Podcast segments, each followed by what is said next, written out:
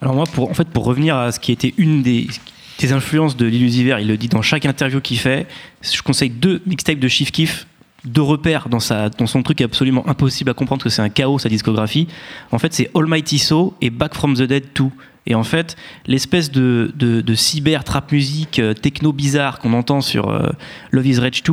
et ben on voit un peu les, prémices de ça sur ces deux mixtapes quand Chief Keef commence à produire lui-même. En fait, Chief Keef, techniquement, il est très limité et ça l'a forcé à être très inventif pour pouvoir pour que les prods fonctionnent et je pense qu'il a planté les graines qui ont été après récupérées par Maliro et un peu par Don Cannon sur cet album là et qui a donné un peu voilà le son euh, qui est celui de, de l'illusiverte sauf que il c'est avant que ce soit débarrassé de tout le côté sauvage et tout le côté un peu, euh, un peu dissonant euh, qu'a pu l'illusiver aujourd'hui. Donc c'est